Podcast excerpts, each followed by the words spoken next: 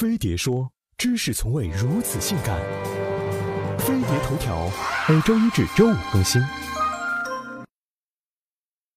这两天，在一个不翻墙你就看不到的社交网络上，大陆网友掀起了一场表情包大战。表情包种类之丰富，更新之迅速，粉丝性碾压对岸网友，真是不斗不知道，一斗吓一跳。原来表情包已经成为最新天朝特产。为了防止对方山寨，大陆网友还在表情包上专门添加了水印“中华人民共和国专用”。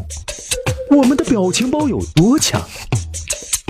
国内的最早出现的表情包就是一九九九年诞生的 QQ 经典表情包。从美国引进的可爱的黄色圆脸，到现在还是很受欢迎。尤其是这个笑中带泪的表情，还入选了牛津词典。二零零四年开始，兔斯基、洋葱头等各种卡通形象为主角的表情包成为主流。二零零七年，表情包界诞生了一位大神级人物。当年，一部韩国喜剧电影《金馆长对金馆长对金馆长》上映了。这部电影可能并没有多少人知道，但谁都没有想到，金馆长这样一个鬼魅的笑容，让他变成了表情包。中的绝对经典。随后，香菜和姚明也因为充满魔力的笑容，加入了表情包大神的行列，和金馆长一起组成了亚洲三巨头的豪华阵容。二零一零年，一位日本网友在博客上发布了自己宠物柴犬的照片，那魔性的眼神激发了网友的创作热情。这张柴犬的内心独白出现了各种解读，成为了表情包新宠。如今，表情包的发展日新月异，每年都会出现无数表情包，没几天就会有新的人物成为表情包主角。这两年最火的要数尔康系列以及。表情包界新贵无理滔滔，